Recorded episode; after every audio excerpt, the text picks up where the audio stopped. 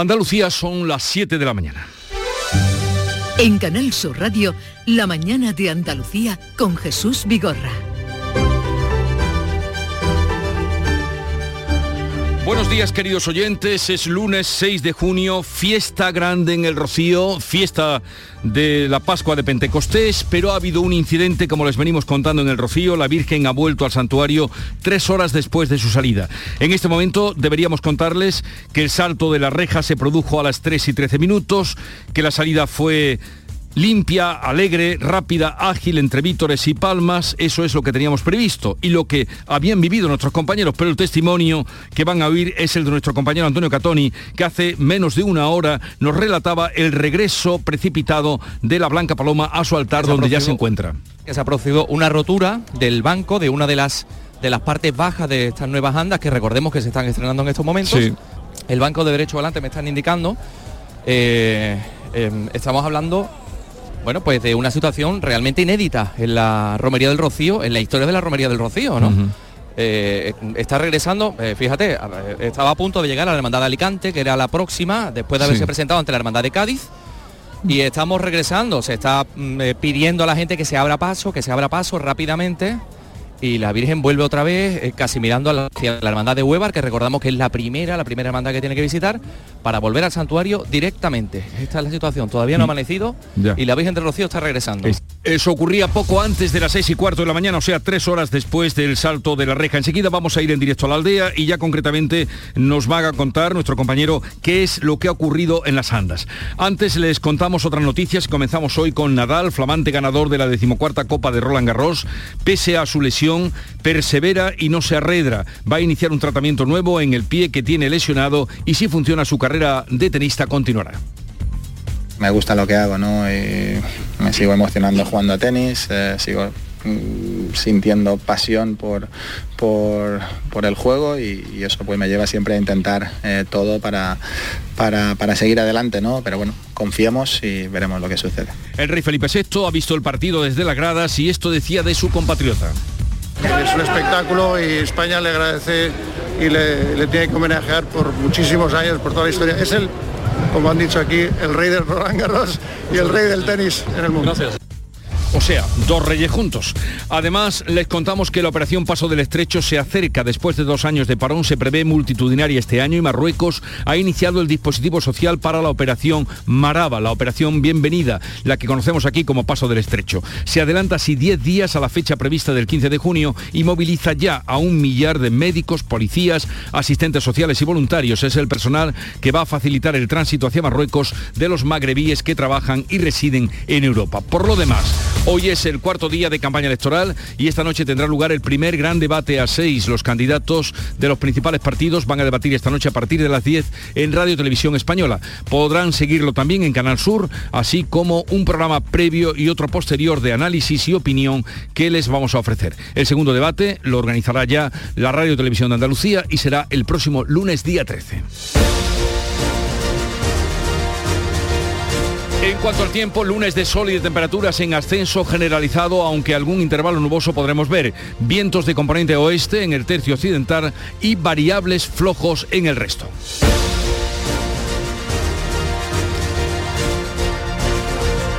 Y vamos a conocer cómo amanece Andalucía en cada una de las provincias. En Cádiz, salud votaron. 18 grados tenemos a esta hora, llegaremos a los 27 y el cielo despejado. En Campos de Gibraltar, Fermín Soto. Bueno, pues aquí tenemos cielos despejados, temperatura 20 grados, la máxima prevista para hoy lunes es de 29. En Jerez, Pablo Cosano. 33 grados se espera que se alcancen hoy en Jerez y la Campiña, 14 grados marca el termómetro hasta ahora, cielo limpio. En Huelva, Nuria Castaño. Cielos despejados a esta hora en Huelva, el termómetro marca 18 grados y hoy alcanzaremos los 33 en la provincia onubense. En Córdoba, José Antonio Luque. Pues también el cielo completamente limpio, 20 grados a esta hora y hoy la máxima prevista es de 36. En Málaga, José Valero. Pues cielo despejado, aunque también hay posibilidad de brumas o nieblas matinales. Tenemos ahora 21 grados en Málaga, llegaremos a los 34 en Antequera. En Sevilla, Pilar González. E intervalos de nubes altas, 36 grados de máxima es lo que se espera y ahora tenemos 20 en la capital. En Jaén, Alfonso Miranda. Nos espera otro día de sol y moscas con temperaturas de hasta 37 grados en la zona de Andújar. Hasta 37 grados en Andújar y en Granada, Laura Nieto. Calor, tenemos 18 grados ya, el cielo está despejado y la máxima prevista es de 35. Y en Almería, ¿cómo amanece María Jesús Recio? Despejado, lucirá el sol dentro de muy poquito y hará más calor. 19 ahora en la capital, subiremos hasta 26, pero alcanzarán en el norte de la provincia hasta 31 de máxima.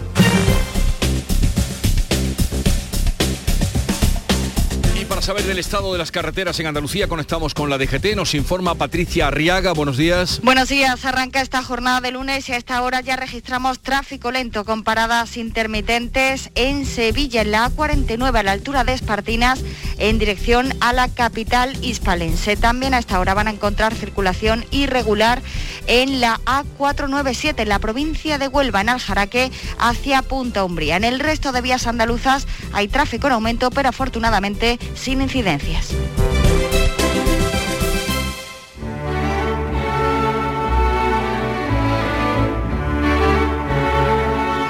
El Banco de Santander deberá dejar de cobrar 10 euros por ingresar efectivo en ventanilla y devolver lo que ha cobrado.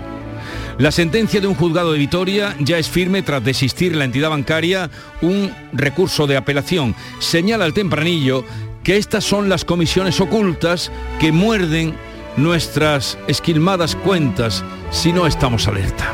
Tempranillo del Banco Santander. No ha sido por voluntad. Ha necesitado un juez para que aflojen la mano en el Banco Santander. Y ya estaba bien del abuso de cobrarnos por meter y cobrarnos por sacar. Y con ese plan, después, comisiones al cliente por todo. Ya estaba bien. Qué alegría da que frenen al abuso del poder del dinero y que el abuso lo tengan que devolver. Cobrarnos por un ingreso, por sacar lo que mío es. Era una sierra morena lo que el Banco Santander levantó en sus mostradores. Y se acabó. Ya está bien. La comisión como faca y encima del cuello el pie. Leña al mono. Y si copiaran los listos del interés, que la justicia los ponga como al Banco Santander. Sí. Antonio García Barbeito que volverá al filo de las 10 hoy dedicado al amor de los españoles, su romance perverso.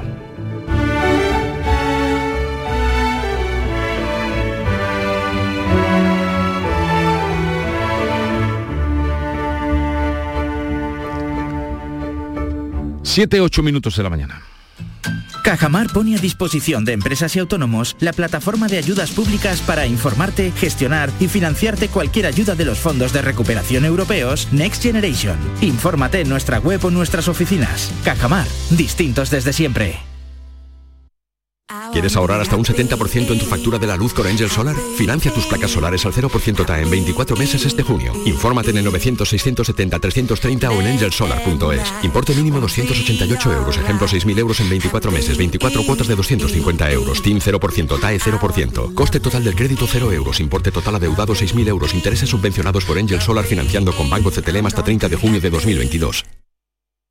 En Canal Sur Radio, la mañana de Andalucía con Jesús Bigorra. Noticias. La Virgen del Rocío ya está de nuevo en su santuario. Ha ocurrido a las tres horas del salto de la reja, apenas tres horas después de salir de la ermita. Parte de las andas se han roto a las seis y cuarto de esta mañana en plena procesión. Lo contábamos y así sucedía. En la aldea del Rocío sigue nuestro compañero Antonio Catoni. A ver, nuevas que se han producido, Antonio.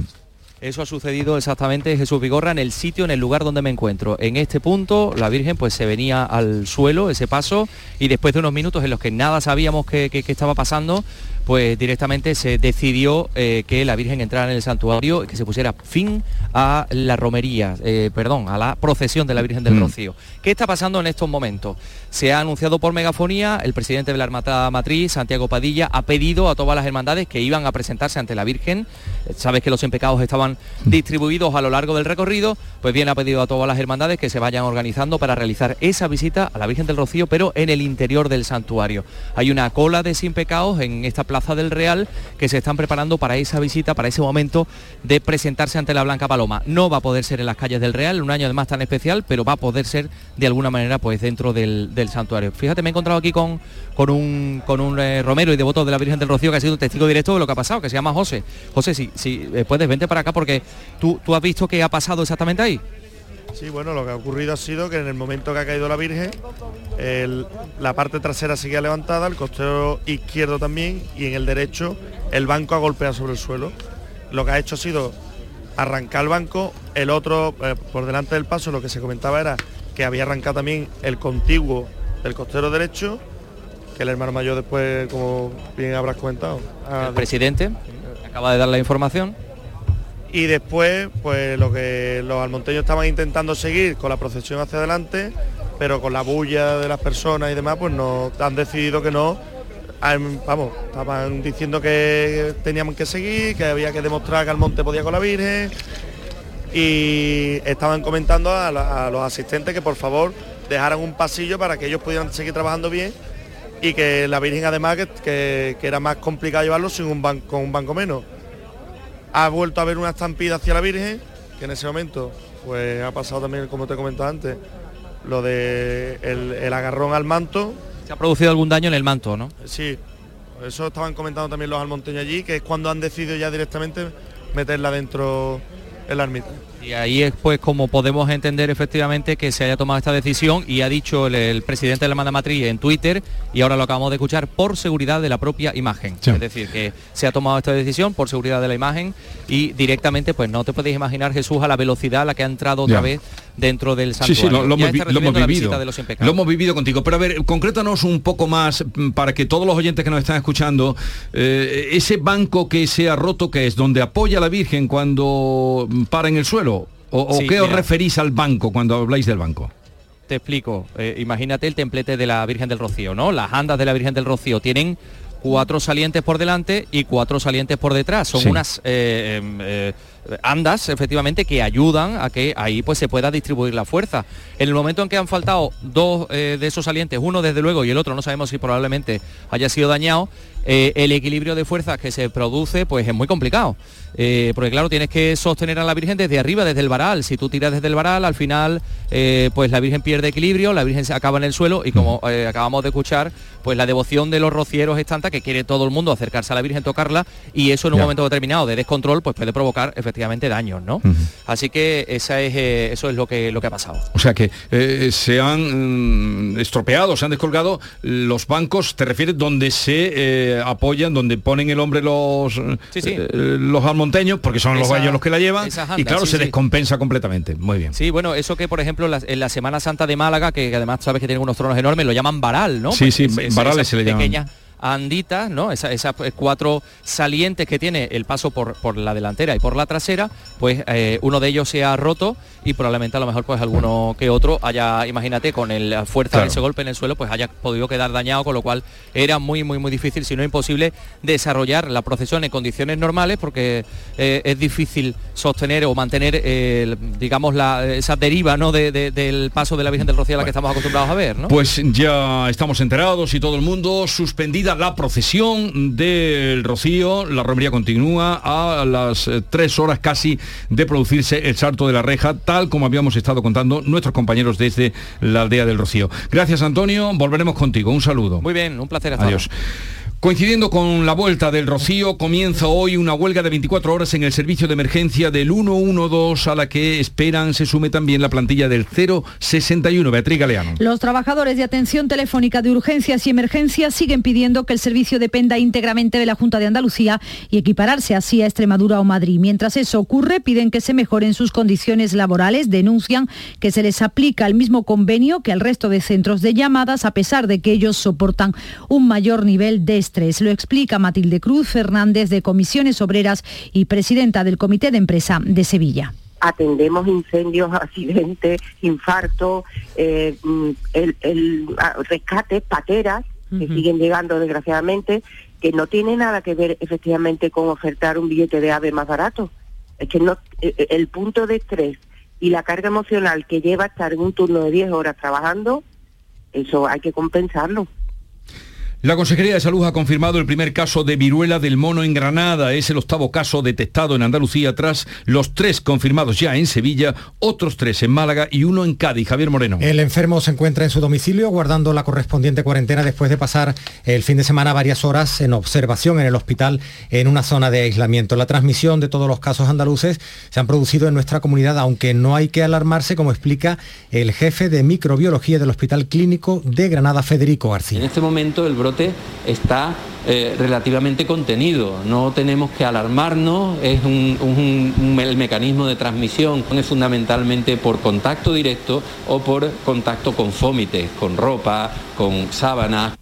Este lunes vuelve a reunirse el comité de expertos que asesora a la Junta de Andalucía para analizar la evolución de la pandemia del coronavirus. Los datos siguen a la baja y se decidirá si han de tomarse nuevas medidas. De momento, solo es obligatorio llevar mascarilla en interiores de transportes y centros sociosanitarios. Los candidatos a la presidencia de la Junta dedican hoy el día a preparar el primer debate electoral. Será esta noche a las 10 en Televisión Española. También lo podrán seguir en Canal Sur. Para ello hemos preparado un programa especial que llegará hasta las 12 de la noche para llevarles toda la información. El de hoy será un debate a 6 a todos volveremos a oírlos ya más cerca de la cita electoral, ya que el gran debate en Canal Sur será el próximo lunes 13 de junio. Marruecos ha adelantado 10 días la operación Paso del Estrecho, que en España comienza el día 15 de junio. El país alauita la ha puesto en marcha este mismo domingo tras dos años sin permitir el uso de los puertos españoles para llegar a Europa. Volvemos a convertirnos en país de tránsito para más de 3 millones de personas que cruzan Europa en dirección a sus países de origen.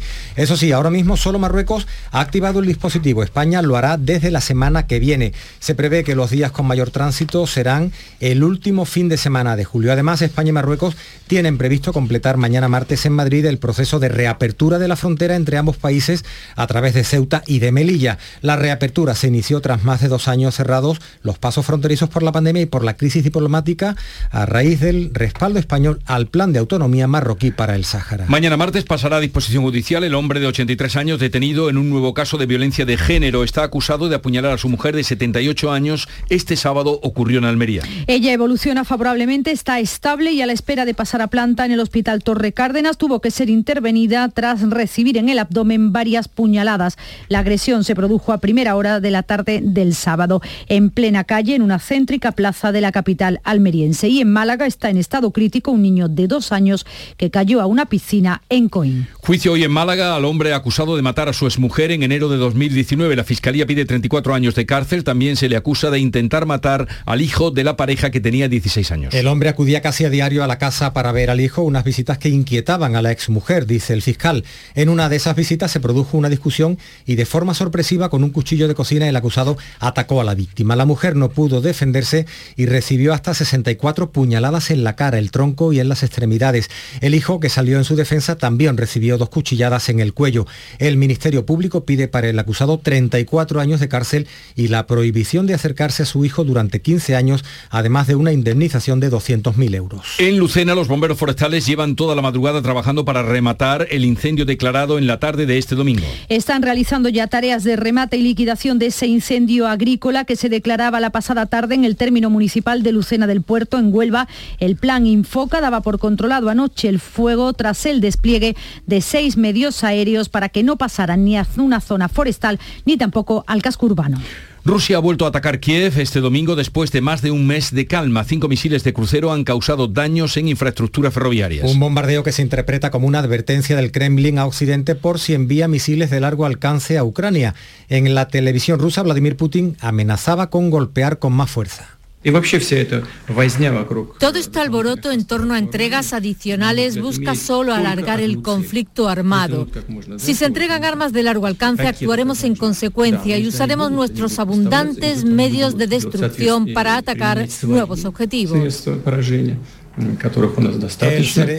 cereal ucraniano listo para la exportación continúa bloqueado y la hambruna se cierne sobre numerosos países. Rusia dice que está dispuesta a permitir el paso siempre que se haga bajo control. Bajo su control se va a celebrar una reunión en Turquía para darle salida al trigo. El gobierno turco y representantes de la ONU mediarán entre Moscú y Kiev. Ante esta situación, la Unión Europea autoriza la ampliación de cultivos de cereales por el desplome de las importaciones desde Ucrania. Una oportunidad para Andalucía que en los últimos años ha perdido hasta el 15% de la superficie destinada a estos cultivos y que ahora se puede beneficiar de unos precios más altos, según Miguel Cobos de UPA están siendo bastante mejores que en la campaña pasada, en torno al doble prácticamente. Estamos, se está cotizando el trigo duro a 50 céntimos el kilo.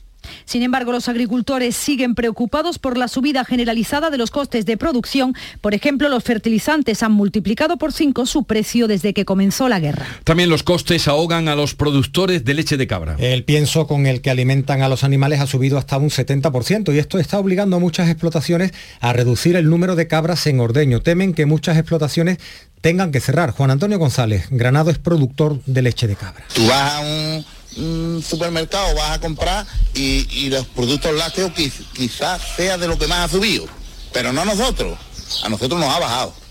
Entonces, esto es ruinoso. Yo recuerdo que en mi casa eh, mi padre tenía 200 cabras y ganaba dinero con ellas. ¿Eh? Y hoy aquí mil y no se gana. Yo pienso que de aquí a, a unos años va a ser la carrera más cotizada que hay, la de ganadero, porque no va a haber nadie. Gracias a la solidaridad de todo el mundo, dos familias ucranianas que se han instalado este fin de semana en la localidad cordobesa, en la comarca de Los Pedroches, de Torrecampo. María y Olga, acompañadas de sus hijos, han conseguido salir de sus ciudades que comenzaban a ser bombardeadas, aunque muy preocupadas por la situación en su país. Aquí en Torrecampo viven seguras. El alquiler de la casa donde se han instalado lo paga el ayuntamiento. El resto de gastos corre a cargo de los vecinos de este pueblo. Tomás Romero es impulsor de la iniciativa se le va a ofrecer, aparte del dinero que, el Estado español le dé, le vamos a dar una cantidad de 600 euros eh, mensuales durante un año. Le vamos a pagar el internet, la luz, el agua y, el alquiler de la casa que lo paga el, el ayuntamiento. Son las 7.21 minutos de la mañana. En un momento vamos con la revista de prensa. La mañana de Andalucía. Desde Frutos Secos Reyes tenemos algo que contarte y te va a encantar. ¿Eres de pipas con sal? Estás de suerte. Lanzamos las nuevas pipas con sal del tostadero de Reyes. Más grandes, más ricas y con un sabor mmm, que no querrás otras pipas con sal. Pipas con sal del tostadero de Reyes. Las del paquete negro. Tus pipas de siempre. En Canal Sur Radio. Por tu salud, responde siempre a tus dudas. Este lunes en el programa abordamos patologías, disfunciones y desajustes relacionados con la medicina sexual. No te quedes con dudas, la salud sexual es importante en nuestras vidas y podemos mejorarla. En directo con el doctor Natalio Cruz. Envíanos tus consultas desde ya en una nota de voz al 616 135 135 por tu salud. Desde las 6 de la tarde con Enrique Jesús Moreno. Quédate en Canal Sur Radio, la radio de Andalucía.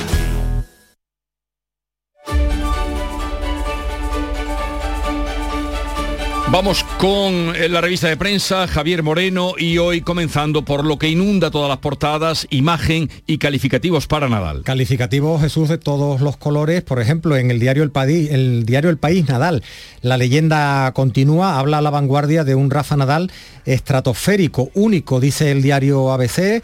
En el diario Correo, si le permite la enfermedad que tiene, la dolencia que tiene en el pie, de la que por cierto dan mucha cuenta, mucha información a los diarios, dice que Nadal quiere más y la razón habla de leyenda infinita. Invito, Jesús, a leer cualquier infografía, cualquier página de información que están ofreciendo hoy los diarios eh, con muchos datos sobre la carrera estratosférica de, Rafa Nadal. Lleva ya 22 títulos de Grand Slam, que como tú sabes son los cuatro grandes torneos que hay en el, en el, circuito. Hay una suerte de escalera, una infografía que hoy publica el diario ABC. Hay diferentes colores. En verde, los dos títulos de, de Wimbledon.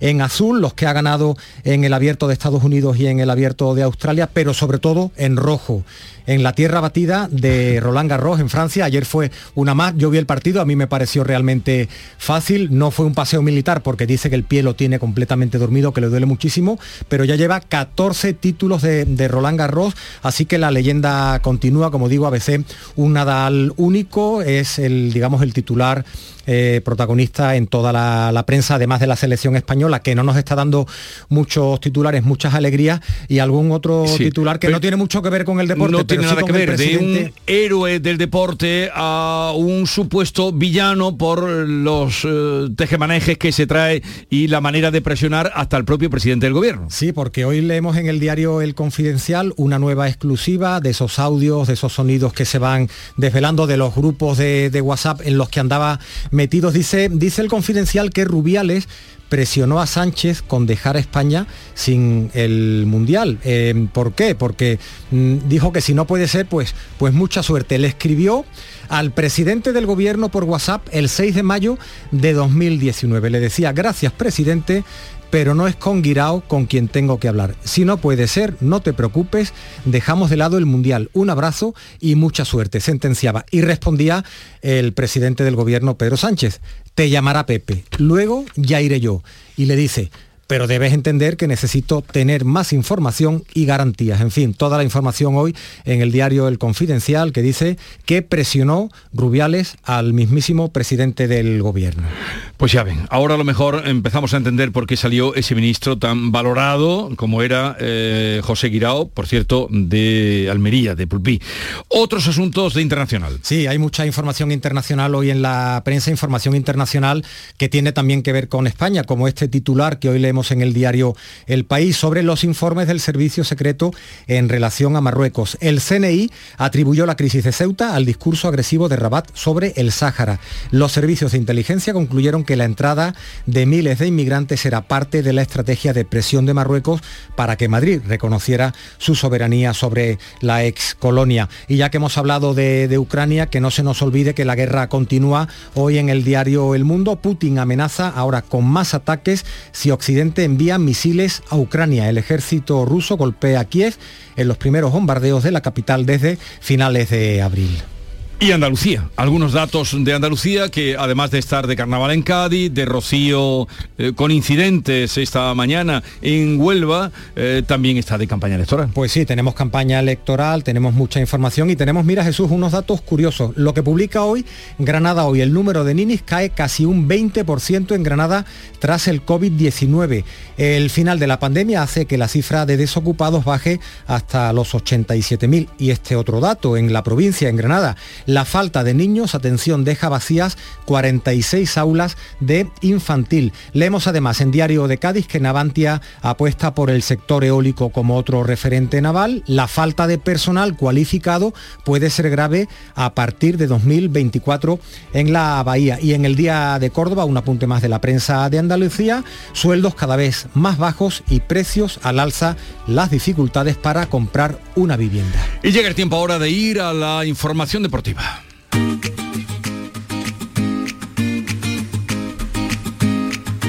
Vitaldent les ofrece este programa. Jesús Márquez, buenos días. El tenista español Rafa Nadal ha conquistado su decimocuarto título de Roland Garros al vencer en la final del segundo Gran Slam de la temporada al noruego Casper Ruud por 6-3, 6-3 y 6-0, un entorchado que le reafirma como el rey de la tierra de París y que le afianza como el tenista masculino con más grandes de la historia con 22. La selección española, gracias a un gol de Íñigo Martínez sobre la campana, salvó un punto ante la República Checa. Empató a dos en Praga. La selección de Luis Enrique es tercera ya que Portugal venció 4 a 0 a Suiza en el mismo grupo. Atentos hoy a los principales colectivos y grupos de seguidores del Granada que han convocado a las 8 de la tarde una manifestación para mostrar su descontento con la propiedad de la entidad nazarí que se encuentra en manos del grupo empresarial chino DDMC. El nombre propio de este fin de semana es el del piloto sevillano David Muñoz, que ha logrado un histórico segundo puesto en Moto 3. El piloto de Brenes disputa su primera temporada en esta categoría. Solo dos carreras le han bastado para subir al podio, puesto que no había cumplido aún los 16 años reglamentarios. Sonreír mola, pero ¿cuál es tu secreto? Mi secreto es ser transparente siempre. Llevo ortodoncia, pero es invisible.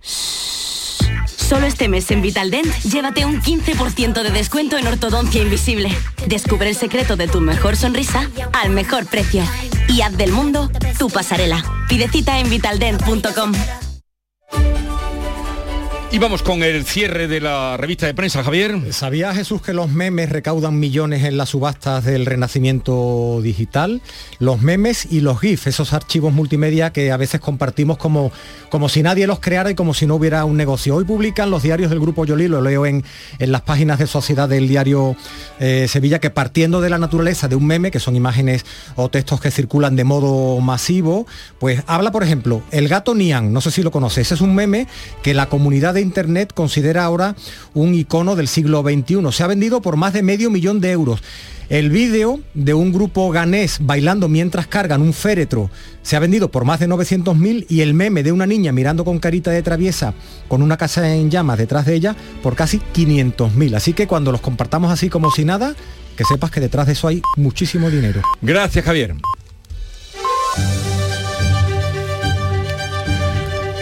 Acaban de dar las siete y media de la mañana y a esta hora vamos a repasar en titulares las noticias más destacadas que les venimos contando con Beatriz Galeano. La Virgen del Rocío ha vuelto al santuario donde se encuentra al producirse la rotura en el varal derecho cuando procesionaba por las calles de Almonte, a poco de una hora después del salto de la reja. Situación inédita en la romería. Los romeros han abierto un pasillo para facilitar su regreso. Ocurría a las seis y cuarto de la mañana. Había salido tres horas antes. La Virgen ya está en el altar. Ahora los impecados de las distintas hermandades la van a visitar en el santuario. Hoy mismo vuelve a activarse el plan de seguridad y limpieza por los caminos, coincidiendo con el regreso de los romeros. Los sindicatos del Servicio Telefónico de Emergencias 112 y del 061 han convocado una huelga de 24 horas. Reclaman desde hace años que el servicio dependa de la Junta y exigen mejores salarios mientras esto se consigue.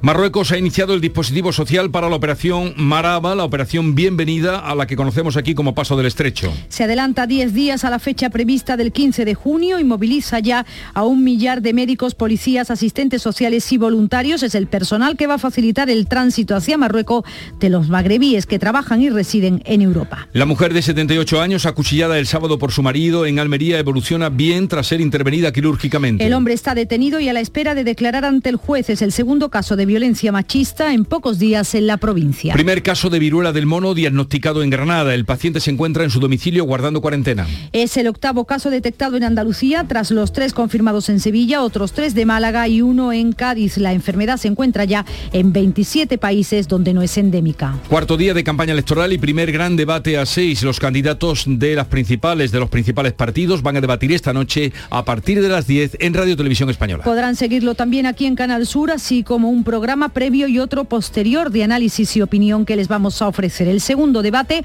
lo realizará Canal Sur el próximo lunes, día 13. Turquía y la ONU mediarán entre Rusia y Ucrania para desbloquear las explotaciones de cereales en un encuentro en Estambul. La hambruna se cierne sobre numerosos países de África. Rusia dice estar dispuesta a permitir el paso de los barcos siempre que se haga bajo su control. No hay fecha concreta para la reunión. Rafael Nadal quiere seguir jugando después de ganar su decimocuarto Roland Garros. Va a iniciar un tratamiento nuevo en el pie que tiene lesionado y si funciona su carrera de tenista continuará. Y ahora vamos a recordar el tiempo que tenemos para hoy. Pues sí, hoy tenemos cielos poco nubosos en Andalucía, suben las temperaturas en toda la comunidad, soplan vientos de componente oeste en el tercio occidental, variables flojos en el resto. 7.33 minutos de la mañana, enseguida estamos con las claves económicas del día. Montepío, ¿en qué podemos ayudarle? Quería informarme sobre su seguro de decesos. Aquí tiene nuestra oferta. ¿Y en ese precio tiene cobertura completa? Sí, lo tiene todo cubierto. Compañía con más de un siglo de experiencia. Visite montepíoconductores.com. Montepío, lo tiene cubierto. Las claves económicas con Paco Bocero. Paco, buenos días. Buenos días Jesús, ¿qué tal? Pues comenzando una semana, nueva semana, a ver qué claves tenemos por delante. Pues mira, comenzamos una semana con indicadores importantes y paradójicamente nos vamos a ir al viernes, ya que el Banco de España publica sus nuevas previsiones económicas. A pesar de que su director general de política económica, Ángel Gavilán, ya adelantó la semana pasada que la revisión será de solo una décima y que no se pone en duda la recuperación de la economía española mirando a final de año, la tensión renovada de los últimos días desde el gobierno hacia el supervisor volverá a primer plano. Y lo hará además el día en el que el INE, otro organismo sujeto a fuertes críticas desde el Ejecutivo, publica el dato definitivo del IPC de mayo. Y después de la reunión del Consejo de Gobierno del BCE el jueves en Frankfurt, de donde pueden salir novedades. Bueno, ¿te refieres a las noticias sobre los tipos de interés? Así es, aunque no se espera que el jueves el BCE anuncie una subida, sino que reafirme las dos inicialmente previstas de julio y septiembre, ambas de un cuarto de punto para dejar el tipo de intervención, el tipo oficial, en cero. Y lo cierto es que los analistas no descartan que estas subidas sean mayores para evitar mayores desequilibrios, porque la amenaza ahora mismo es la estanflación, que recuerdas que explicamos que era un bajo crecimiento económico con alta inflación. Pero si los tipos se elevasen, elevasen en exceso, el efecto podría ser el contrario y se podría detener aún más la marcha de la economía europea. En definitiva, el jueves vamos a tener pistas de por dónde irá el futuro a corto plazo de los tipos. Y el viernes, como te decía, revisión a la baja del crecimiento y alza de la inflación por parte del Banco de España. Como luego vamos a hablar del Euribor eh, a partir de las 9, eh, ¿va a seguir subiendo, Paco? Pues presumiblemente sí, sin ningún tipo de, duda, ningún tipo de duda. Los análisis mm, lo, colocan entre aproximadamente sobre un tope máximo, máximo, máximo de este año del 1,5%. Sí. Pero esos son los análisis, pero que va a subir sin ninguna duda. Muy bien, ¿y qué más tenemos de interés para esta semana? Pues mira, quedándonos aquí, eh, repasemos. Mañana martes tendremos producción industrial de abril, una marcha que lleva una marcha vacilante, porque el indicador adelantado manufacturero de mayo, el PMI, eh, arrojó un leve aumento de la producción, sin variación en los nuevos pedidos y con un ligero descenso de las exportaciones. Y aunque los datos de empleo de la semana pasada han sido positivos para la industria, el de los precios industriales mantuvo esa fuerte presión al alza que está teniendo en los últimos meses, mientras las empresas siguieron acumulando existencias para compensar la escasez de materiales. El jueves le toca a las empresas con un indicador fundamental para tomar el pulso de la marcha de la economía, como siempre comentamos, como es la creación y liquidación de sociedades. Los datos van a corresponder a abril. También el jueves se va a publicar el índice armonizado de los costes laborales del primer trimestre, otro dato relevante. Y volviendo de nuevo al viernes, como decíamos, el INE publica el dato definitivo del IPC de mayo. Y entre la reunión del BCE y sobre todo la revisión a la baja de las previsiones económicas del organismo que preside Hernández de Cos, se antoja un final de semana de mucha intensidad informativa en el ámbito de la economía. Y no solo aquí, porque también el mismo día se publican los IPC en Estados Unidos y China. Y al margen de que las causas de cada uno sean distintas, como son también la europea y dentro de Europa otra diferencia, la inflación, como vemos, es un problema absolutamente global. Pues nada, seguiremos al tanto de lo que nos vayas contando y que tengas una buena semana, Paco. Igualmente, esta mañana. Hasta luego, adiós. Por la brisa del mar, todo. Por el verano que te mereces, en Viajes El Corte Inglés te lo damos todo. Las mejores ofertas de cruceros a todos los destinos con hasta un 50% de descuento. Reserva desde solo 50 euros tu crucero por el Mediterráneo desde 389 euros con tasas de embarque incluidas. Y llévate de regalo una pantalla inteligente Google Nest Hub. Además, con el programa Confianza incluida, viaja con total tranquilidad. Consulta condiciones. Viajes El Corte Inglés. Por tu verano, todo.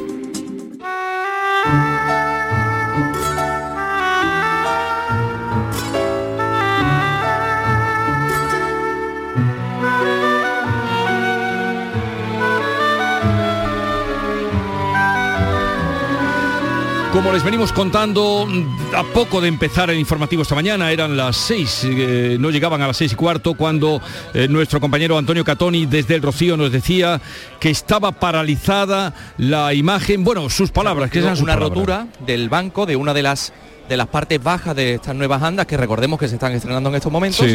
El banco de derecho volante me están indicando. Eh, estamos hablando bueno, pues de una situación realmente inédita en la Romería del Rocío, en la historia de la Romería del Rocío. Y tan inédita como que a partir de ese momento, y sin haber cortado la narración, la Virgen volvía al santuario donde ya se encuentra y se acababa la procesión. Antonio Catoni, ¿qué sabemos de nuevo? Ya nos has contado pues lo que ha ocurrido, el banco o el varal donde derecho, donde eh, iban los, eh, los malmonteños, porque son los que se acercan, portando la imagen y al ocurrir esa rotura pues ya se desequilibraban completamente las fuerzas. Cuéntanos. Sí, yo, creo que si decimos varal seguramente vamos a dar lugar a equívoco, así que yo creo que lo apropiado es decir el banco, es decir esa eh, prolongación que sirve a la gente pues efectivamente para aportar para aportar las andas de la Virgen del Rocío. Aquí estamos en la Casa Hermandad del Monte. Si me asomo por aquí, pues veo una larga fila de sin pecados que se dirigen a la ermita para presentar sus respetos a la Blanca Paloma, es decir, para sustituir eh, lo que se iba a hacer en la procesión por esta visita de los sin pecados a la, Virgen que está eh, bueno pues eh, en el presbiterio y recibiendo pues la veneración de, de los devotos de esta manera tan, tan particular. Yo me voy a acercar por aquí porque como veo que hay mucha gente de Almonte, hay gente que está realmente triste ¿no? por, lo, por lo sucedido. No sé si vosotros, ustedes son de aquí, son almonteños. Supongo que es un momento complicado, ¿no? La verdad es que sí. Las informaciones, vamos, me imagino que la dará la hermandad y ya veréis lo que, lo que ha sucedido.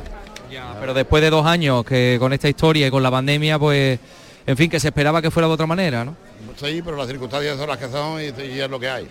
Y entonces, pues nada, las hermandades no se van a ir sin ver a la Virgen, van a pasar todas por el, por el, por el santuario, por la puerta y la van a ver todas y ya está. Y el año que viene, pues, pues se la presentaremos con más ganas a toda la gente. Desde luego que sí. Bueno, pues nada, pues ánimo, porque sí, es cierto que, que como es lógico, pues la, en fin, eh, la decepción ha sido importante habida cuenta también de que el proyecto de ese nuevo paso eh, de estas andas, que son las que se han, se han roto, la parte baja, como decimos, ese banco, pues hombre, es un proyecto importante que se venía ejecutando no solo en lo, en lo artístico, sino también desde el punto de vista estructural. Se había llevado a cabo un estudio complejísimo, eh, bueno, habían sido ingenieros los que habían diseñado la estructura interna para eh, hacer que el paso fuera más ligero, también más, más resistente, pero bueno, ha pasado esto y ha sido la, situación. Así que este es el momento del café. Aquí estamos todos tomando el cafelito y bueno, pues por eh, fuera pues continúan la visita de los sin pecados a, la Virgen del Rocío, que suponemos que durará el resto de,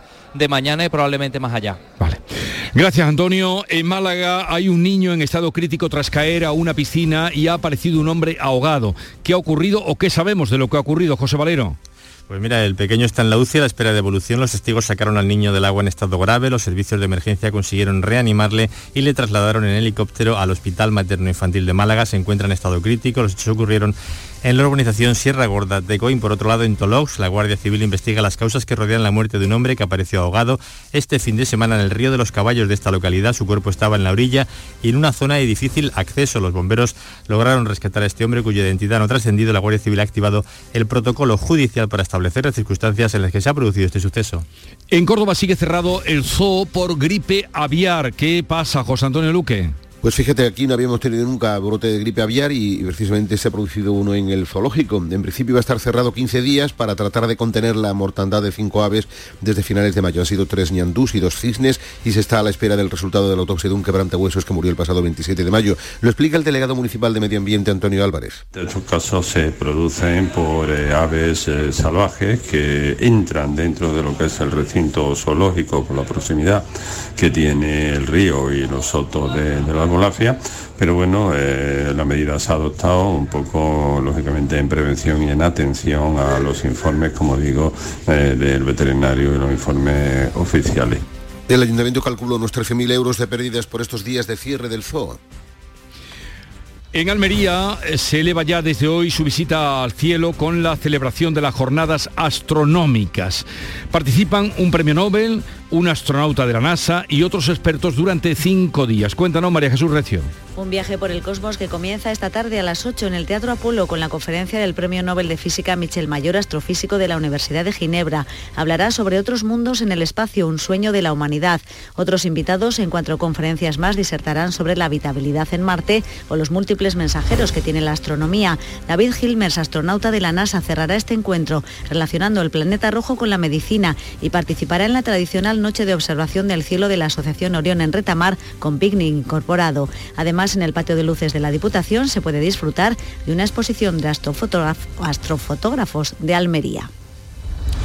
Y en Jaén las organizaciones agrarias empiezan a posicionarse sobre el proyecto de reforma del reglamento de la ley de extranjería que provocaría la regulación de trabajadores inmigrantes para, para, favorecer así la incorporación de mano de obra para las campañas agrícolas como la aceituna. Alfonso Miranda. Para el secretario provincial de la COA, Juan Luis Ávila, es un proyecto a analizar con más detenimiento, aunque es urgente abordar la falta de mano de obra en el campo y estamos valorando muy de cerca la propuesta que nos llega del Ministerio de Seguridad Social de eh, facilitar eh, la contratación en origen y determinadas situaciones que permitan que tengamos una mayor posibilidad de, buscar mano de obra para las campañas que se van desarrollando a nivel de toda la geografía española. Además, dicen las organizaciones agrarias que esta reforma evitaría situaciones de irregularidad. Pues vamos a llegar al tiempo de la información local, pero antes permítanme que les anuncie que a partir de las 9 vamos a hablar del comportamiento del Euribor y algún cálculo para que ustedes se hagan una idea de cómo la subida del Euribor le afectará a su hipoteca si la tienen variable. Luego vendrá por aquí Francisco Arevalo para atenderles a ustedes en reclamaciones, en torno a seguros y coches. También José Guerrero Yuyu con sus Yuyu Noticias y hoy la visita de Rocío Márquez y Bronquio, que han creado un disco libre, flamenco, atrevido, audaz y precioso. Se llama Tercer Cielo y vendrán a presentarlo a partir de las 11.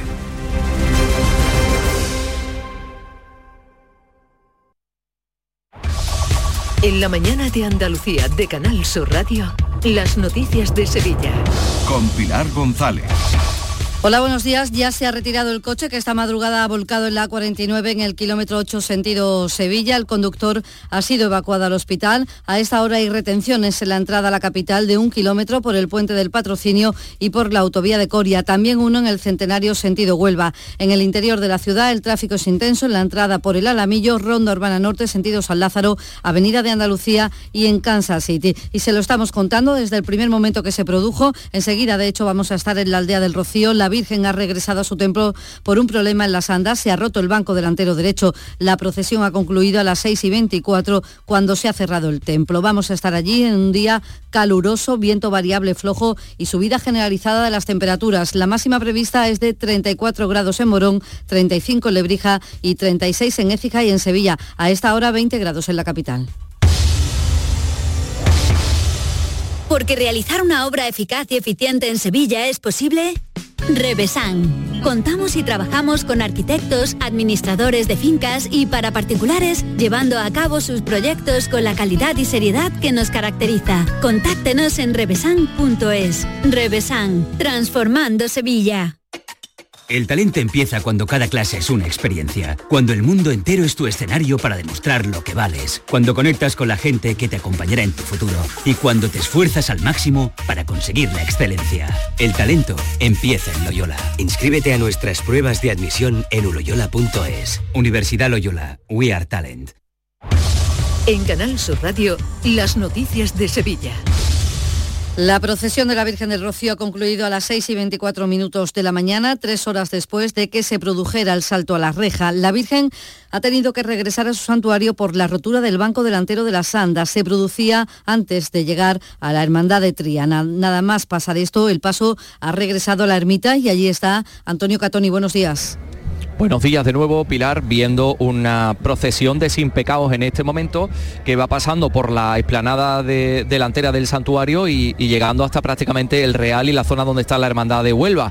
Es decir, la Virgen no ha podido realizar esa visita, son los sin pecados los que están realizando la visita a la Virgen. Decías exactamente tres horas después de que eh, los almonteños tomaran las andas, se producía ese problema, se producía esa rotura y por seguridad de la imagen, así lo ha comunicado el presidente de la Hermandad Matriz a través de la megafonía y se ha podido escuchar en toda la aldea, se decidía regresar al santuario. En estos momentos la Virgen recibe, insistimos, la visita de los sin pecados. Estamos junto al sin pecado de la Hermandad de Sevilla, precisamente. Gracias, Antonio. Esta es la situación de la aldea del Rocío. Seguiremos a lo largo de la mañana allí contándoles todo cuanto se produzca. El regreso de las hermandades es siempre inmediato. Emprenden el camino de regreso esta mañana. Lo van a hacer con calor porque estamos ya con subida de las temperaturas. 7 de la mañana y 48 minutos. ¿Quieres venir al concierto de Manuel Carrasco y te has quedado sin entrada? Todavía tienes una oportunidad. Vivirlo en un palco privado. No pierdas la ocasión de disfrutar de este esperado concierto en un entorno único e inigualable y adquiere ya tu palco. Más información a través del teléfono 954-722-968. Repetimos, 954-722-968. Hoy cuarto día de campaña electoral y los candidatos a las elecciones de todas las formaciones hacen campaña en Sevilla y también en su provincia. En Canal Sur Radio, elecciones al Parlamento de Andalucía 2022. Sevilla. La candidata socialista de la Castaño, segunda en la lista por Sevilla, está hoy en el Ronquillo y ha estado en el Parque Alcosa de la capital, un barrio en el que ha dicho hacen falta cambios en empleo, sanidad y educación. De que todos los días se levanta por la mañana para irse a trabajar, para ir al médico, para llevar a los niños y a las niñas al colegio. Y desde el PSOE, desde la candidatura de Juan Espada, queremos decirle que es posible un cambio, pero un cambio real, un cambio para bien, un cambio para que un médico te atienda como máximo en 48 horas, un cambio para que no se corten más líneas en infantil y primaria como ha sucedido en este propio barrio. Un cambio para que se construya un centro de salud tal como prometió Moreno Bonilla y que ha incumplido en estos cuatro años. En Utrera, el secretario de Política Municipal del PSOE, Alfonso Rodríguez Gómez de Celi, destacaba la labor socialista en los tiempos de pandemia. Los ERTES vinieron del gobierno, el proceso de vacunación también lo hizo el gobierno socialista.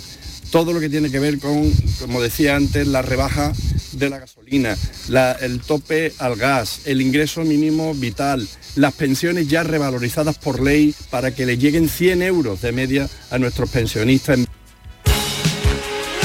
La número uno por Andalucía, Esperanza Gómez, se reúne hoy con la Fundación Internacional APRONI y se trasladará a Écija. Estará con Mario Perea, número dos de la formación, que asegura que la coalición de izquierdas es la única opción que representa a estas elecciones el voto verde y progresista. Vamos a poner fin a las políticas depredadoras del medio natural que el PP ha practicado durante los últimos tres años con el silencio cómplice del Partido Socialista. Frente a los negacionistas, por Andalucía sí que asume el reto y como primera medida vamos a aprobar una declaración de emergencia climática y ecológica en la comunidad autónoma. No podemos obviar que este calentamiento global ya está provocando la reducción del rendimiento agrícola con consecuente aumento de los precios de productos básicos. Por eso es tiempo de políticas innovadoras y eficaces, porque a los sevillanos y sevillanas nos va la vida en ello. La candidata número 2 por Sevilla de Ciudadanos, Marta Bosquet, hoy estará en Alcalá de Guadaira y se reúne con el presidente de la patronal sevillana. Ya ha mantenido un encuentro con representantes del Foro FISE, que aglutina los principales clubes deportivos y sociales. Allí ha defendido la política de Ciudadanos en materia de deporte y turismo deportivo. Se han hecho verdaderos esfuerzos para situar a Sevilla también y al resto de Andalucía como referente en el deporte no solo a nivel mundial sino también europeo y se han podido desarrollar pues eventos de gran calado internacional en el deporte de élite y muchos de ellos justamente aquí en la capital de Sevilla como ha sido la serie de la, de Eurocopa 2020 o la final de la Copa del Rey del Fútbol de 2022.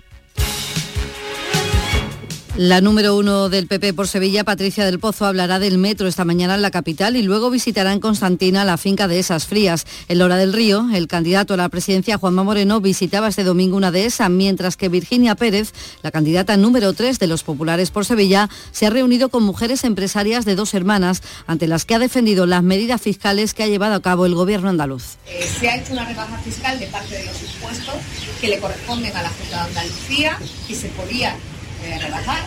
Eliminamos el impuesto de sucesiones y donaciones, eh, se ha bajado también el, el, tramo del IRPF que le corresponde a la Junta y creemos que hay que seguir trabajando en esa dirección. Javier Cortés, cabeza de lista de Vox por la provincia, participaba en un acto de campaña en Dos Hermanas junto al secretario de organización. Ante sus votantes defiende el papel de Vox en la política. Y éramos unos pocos, unos pocos compatriotas que el único sueño que teníamos era que Santiago, solo Santiago, entrara en el Congreso y fuese el pepito grillo de la política española, para conseguir que los grandes partidos pudieran reaccionar. Elecciones al Parlamento de Andalucía 2022. Crónica de campaña en Canal Sur Radio. Son las 7 de la mañana y 53 minutos. La sombra, la sombra vendo.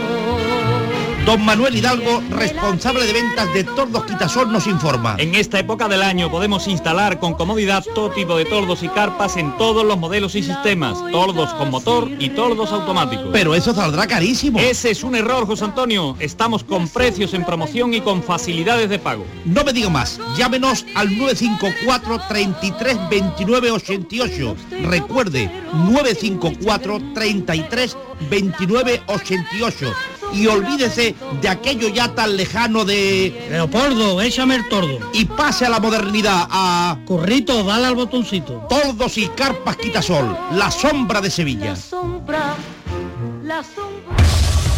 Las noticias de Sevilla. Canal Sur Radio. La policía ha detenido a un hombre de 43 años por un delito de abusos sexuales a una menor de 11 cuando paseaba la niña con un bebé en brazos. Un testigo relató a un patrullero que pasaba sobre las 10 de la noche por la Alameda que un hombre se había acercado a la niña cortándole el paso y haciéndole una proposición sexual. La menor se asustó, empezó a llorar y corrió hacia su madre. La policía detuvo a este individuo inmediatamente. Y además un hombre de 48 años ha fallecido. Una mujer ha resultado herida tras un accidente en la calle Clemente Hidalgo en Amate, en Sevilla, conducía una furgoneta y ha chocado contra unos contenedores. Y en tribunales comienza hoy el juicio contra el tercer acusado del asesinato del joyero de Carmona en 2018. Los principales culpables ya están en prisión. Les recordamos que esta semana comienzan a subir las temperaturas y con ello aumenta el riesgo de incendios. El Infoca pide mantener la precaución. A esta hora 17 grados en Pilas, 14 en Estepa, 15 en Osuna, 20 grados en Sevilla.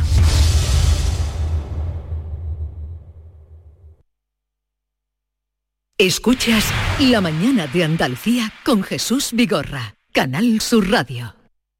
Aquadeus, el agua mineral natural de Sierra Nevada, patrocinador de la Federación Andaluza de Triatlón, les ofrece la información deportiva.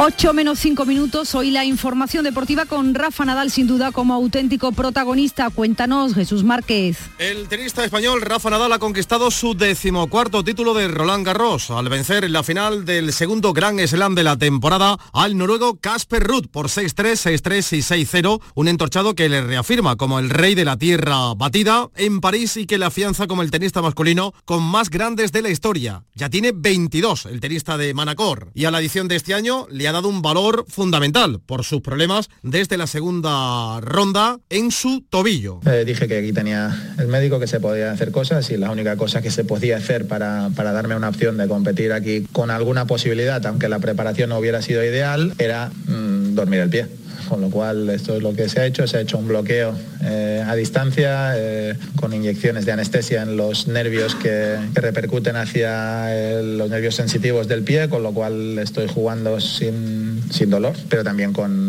con cero sensación. Su Majestad el Rey, Felipe VI, también alabó el esfuerzo del tenista español. Sabemos que tiene un problema en el pie, ha sido increíble. Es una maravilla verle competir y, y, bueno, disfrutar con ello.